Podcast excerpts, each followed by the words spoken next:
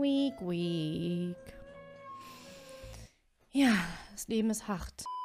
Verdammt, wer genießt denn heutzutage noch das Leben? Wir sind die ganze Zeit nur am Funktionieren und am Denken und am Denken und wir, wir zerdenken uns in unserem scheiß Denken.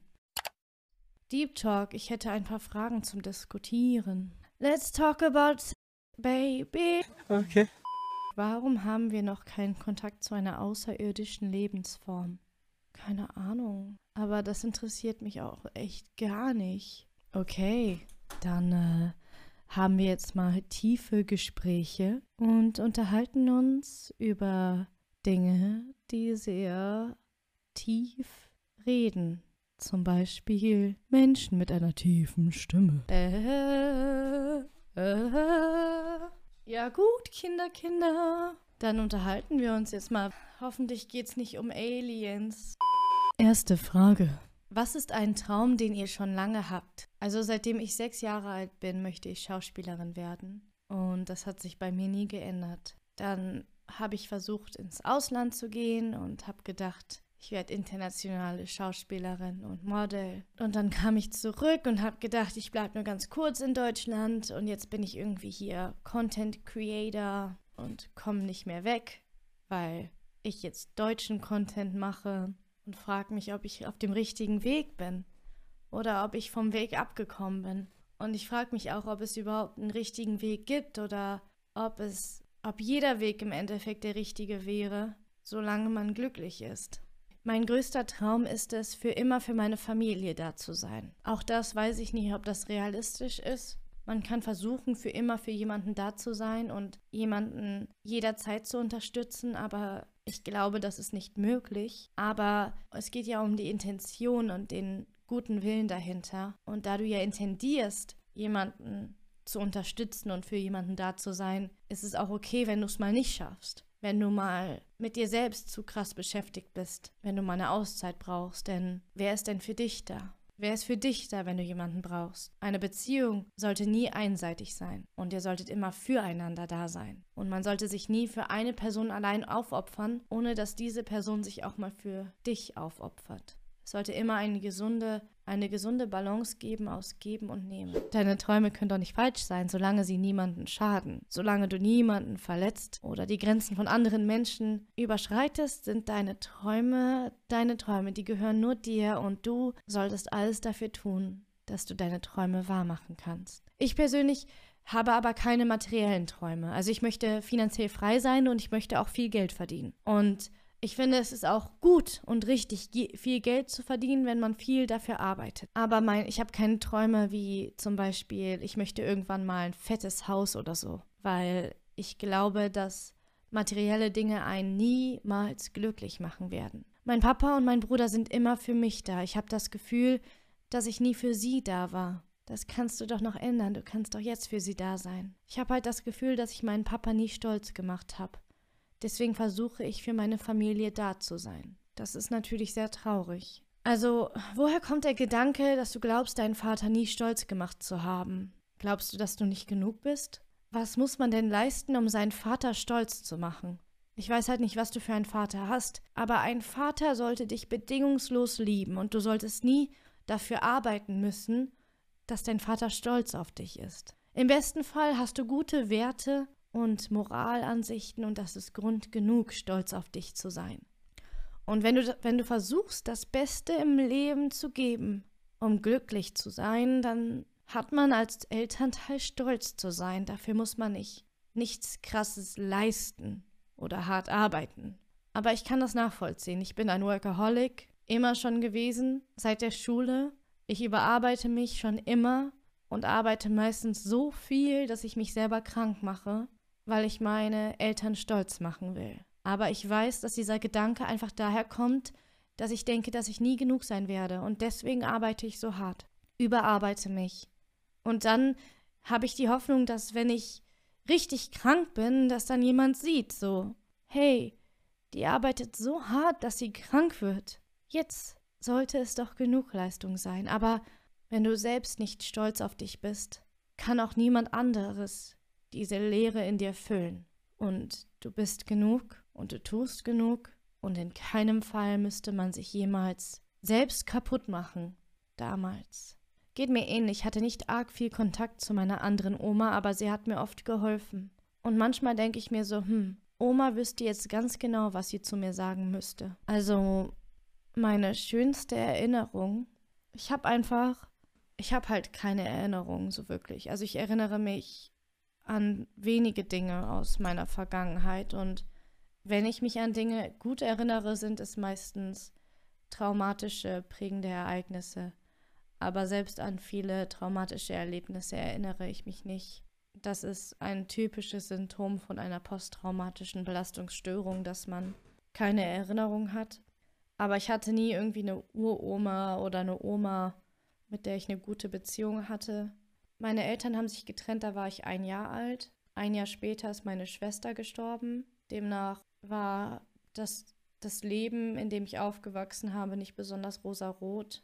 Dann wurde ich jahrelang gemobbt von der Grundschule an bis zum Abitur mit teilweise Morddrohungen. Und viele andere Dinge sind passiert in meinem Leben, die nicht so schön waren. Aber ich weiß, dass ich mich in Neuseeland auf jeden Fall freier gefühlt habe und dass ich irgendwie mehr das Gefühl hatte, dass ich ich sein konnte, ohne die ganze Zeit verurteilt zu werden für den Menschen, der ich bin.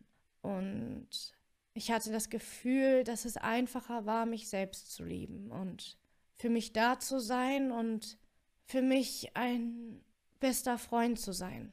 Und ich muss sagen, in der deutschen Gesellschaft ist es das, ist es echt verdammt schwer, sich selbst ein guter Freund zu sein, weil wir einfach die ganze Zeit gezwungen werden, uns so krass zu überarbeiten bis zur Rente. Und das ist halt einfach, that's not life. Was mir halt aufgefallen ist, als ich auf Reisen war und die schönsten Orte gesehen habe, so die Depression geht halt nicht weg.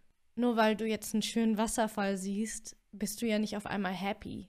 Ich habe mich, wenn ich viel meditiere und ganz viel Yoga mache und ganz wenig Zeit am Handy verbringe und eine gute Life Work-Life-Balance habe, dann empfinde ich sowas wie Ruhe, Frieden. Und das ist für mich Glück.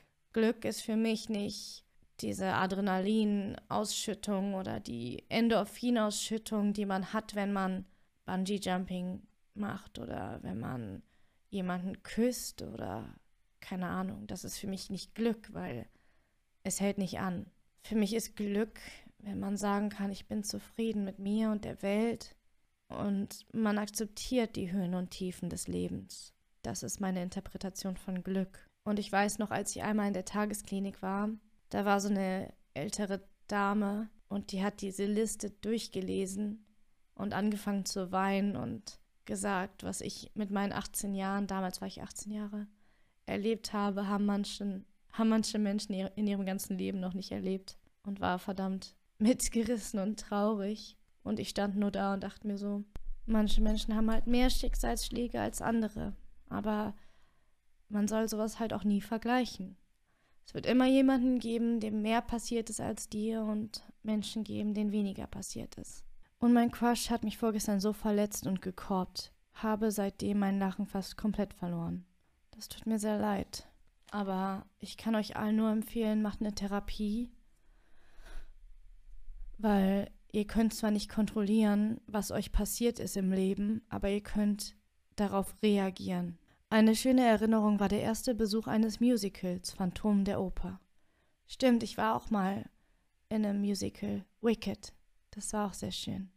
Aber mein Problem ist, dass ich in den Momenten, in denen ich irgendwie glücklich sein will oder muss oder äußere Umstände erwarten irgendwie von einem, dass man jetzt irgendwie Glück empfindet, dass ich dann immer, dass irgendwas in mir immer noch leer und tot ist. Und auch wenn ich tanze und lache und strahle, in mir ist dann immer wie so ein Fleck über meinem Herzen und ich fühle mich dann immer noch nicht vollständig gut.